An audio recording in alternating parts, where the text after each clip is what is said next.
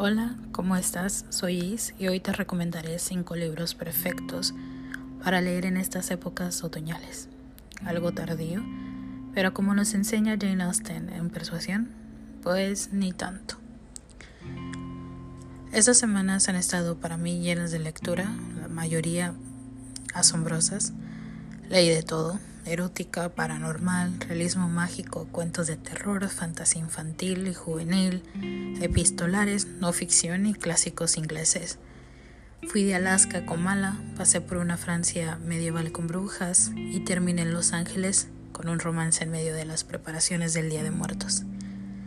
Fantasmas, brujas, niños que veían y hablaban con personas muertas. Apropiado, diría yo. El cambio de temperatura y los atardeceres dorados se convirtieron en los mejores acompañantes de mis horas leyendo. ¿Cómo fue para ti? ¿Has leído mucho en octubre o has leído poco? Espero que haya sido para ti un buen mes en lo anímico y emocional. Anteriormente había contado en otro episodio que esta suele ser mi etapa favorita del año. Me gustan estas vibras porque significan familia, cariño y esperanza. Desde pequeña asistía con mis padres a los cementerios para cuidar de las tumbas de mis abuelitos y hermana. Todo empezaba desde que quitábamos las malezas, lavábamos e incluso de cuando en cuando hasta me tocaba renovar los nombres de aquellos familiares a quienes no me conocieron o que yo no recuerdo. Entre polvo y tierra húmeda, el olor dulce y putrido de decenas de flores diferentes, entre tumbas y personas muertas, y me gustaría pensar que entre un montón de almas sorteaba mi camino por las noches largas del primero y 2 de noviembre, en aquel panteón a las faldas de un cerro lleno de matorrales y cactus. Con los años las cosas cambiaron. Familiares cercanos perdían la vida lejos y mis padres tuvieron que repartir sus dos días entre un estado y otro, a varias horas de distancia. Mi madre partió eh, hace algunos años debido a diferentes complicaciones relacionadas a una enfermedad. Y recuerdo vívidamente el primer día de muertos que pasé a su lado, bueno, al lado de su tumba, las horas que pasaban entre llantos, risas y anécdotas, música, familiares. Hace poco más de un año quien partió fue mi padre y dejándome sola fui yo la que tuvo que tomar un autobús con sus cenizas para que yacieran al lado de mi madre. Este año será igual y mientras tenga vida haré lo mismo al llegar cada noviembre. Pero hablemos de libros, hablemos de historias, personajes, hablemos de libros que considero esenciales para leer en otoño y que tengo en verdad en alta estima. El primero que considero el más ideal de los ideales, escrito por un mexicano, por Juan Rulfo y publicado en 1955, Pedro Páramo. Le da la esencia a mis octubres y noviembres. Seguimos la historia de Juan Preciado, que ha de buscar a su padre, Pedro Páramo, pues su madre al morir le dijo que lo encontrara y le hiciera pagar caro lo que les había hecho. Juan va, así pues, al caluroso Comala, el pueblo al que Rulfo describe en un icónico fragmento como aquello que está sobre las brasas de la tierra, en la mera boca del infierno, y al que muchos de allí, al morir e ir al infierno, regresaban por su cobija.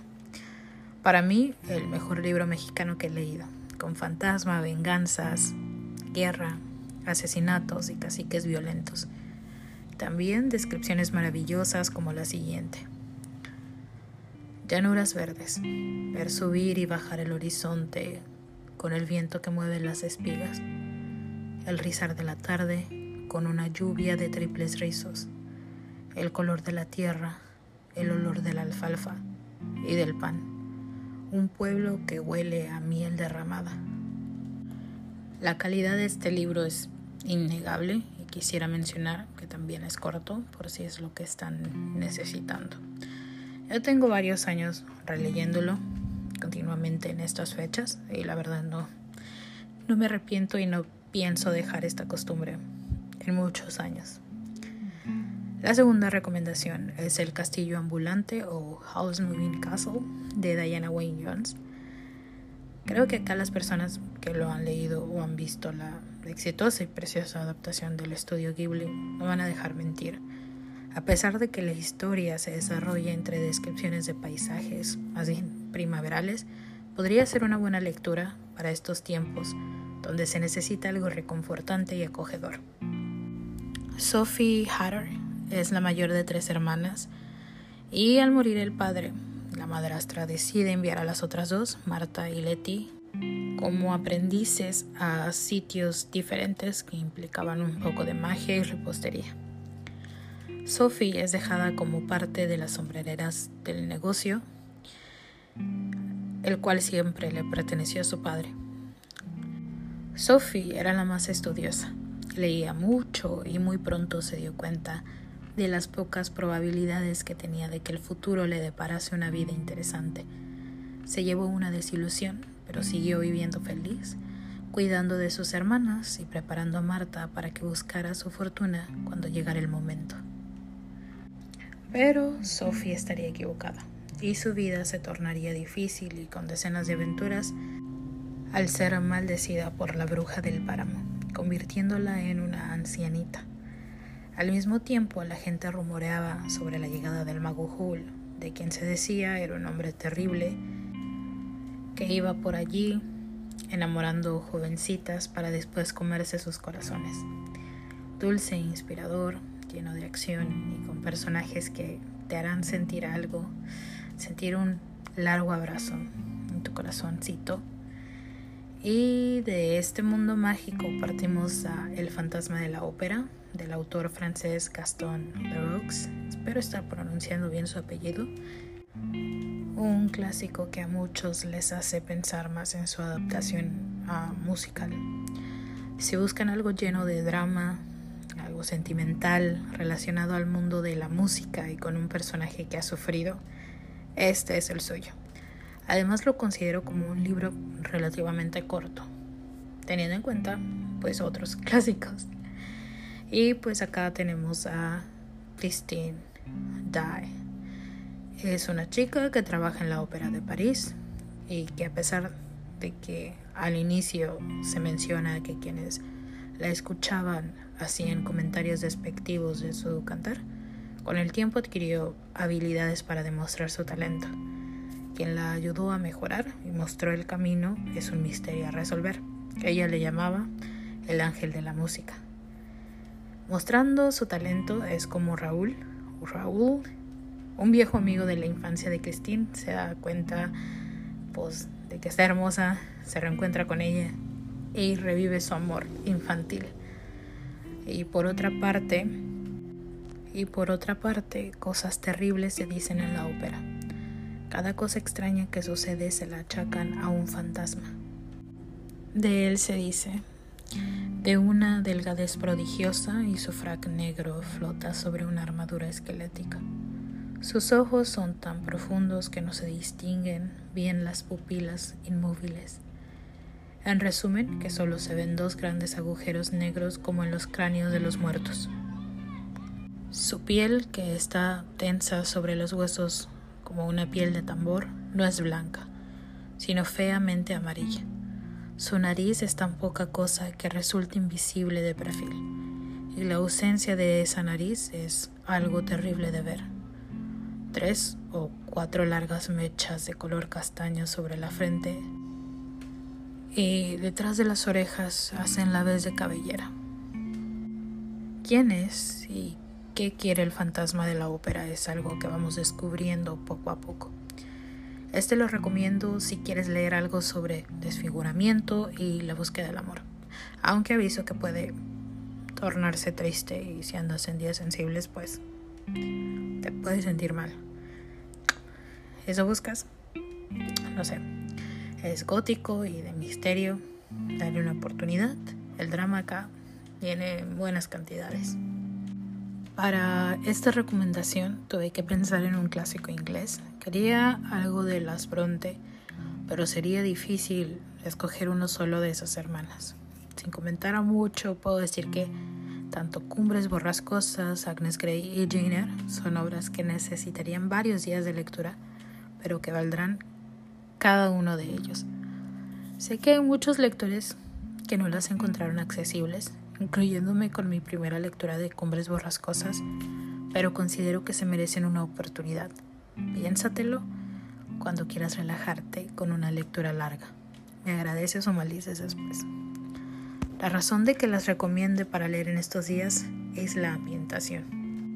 Y hablando de ambientación, otra de las lecturas que me encantaría recomendarte es Persuasión de Jane Austen, a quien mencioné casi al principio. En Persuasión tenemos como protagonista a Anne Elliot, que al igual que Sophie Hatter tiene dos hermanas más. Anne es, de hecho, la protagonista de mayor edad que escribió Austen. A sus 19 recibió propuesta de matrimonio por parte de Frederick Wentworth, quien en ese entonces no poseía riquezas. Anne buscó consejo y fue persuadida para que rechazara la oferta y así lo hizo. Nueve años más tarde, Wentworth regresa convertido en capitán de un barco de la marina inglesa y con un montoncito de dinero. Aquí es donde yo pregunto, ¿y tú qué hubieras hecho? El libro cuenta con un par de fragmentos específicos sobre el otoño y su historia se desarrolla principalmente en esta estación del año. En una de las escenas, él va caminando con varios personajes y se avienta un fragmento que a mí me gusta. Y dice algo así como que su disfrute radicaba únicamente en el ejercicio y el día en la visión de las últimas sonrisas del año en las hojas rojizas y los setos marchitos, y la íntima repetición de algunas de las miles de descripciones poéticas que existían del otoño, estación que ejerce una influencia tan peculiar e inagotable en los espíritus dotados de refinamiento y ternura, estación que ha inspirado a todo poeta digno de ser leído, algún intento de descripción algún verso colmado de sentimiento. Y así, dando por terminadas las recomendaciones específicas, quiero hablar un poco sobre la decisión de no recomendar obras de terror, o mejor dicho, la imposibilidad de hacerlo. He leído tan poco de ello y creo que así se mantendrá por un buen tiempo, a menos que me obliguen o me regale alguien un libro, pero pues esa persona como que la tengo que valorar mucho. Y pues más vale leer y dormir tranquila que leer y morir de miedo en el intento. Me hubiese gustado hablar sobre el libro del cementerio, Cazadores Oscuros, el imperturbable Hans o algo de literatura juvenil. Próximamente se viene el episodio sobre el primer libro que me hizo llorar de tristeza en mi vida. Tengo que sacarme la espinita. No hablé de los chicos del cementerio porque probablemente le haga como un podcast especial. No lo sé, porque creo que la historia como tal sí me da como para hacer un, un episodio completo. Pero bueno, espero que te haya gustado este episodio. Espero que se vengan más de este tipo. Un abrazo a donde quiera que estés. Nos escuchamos.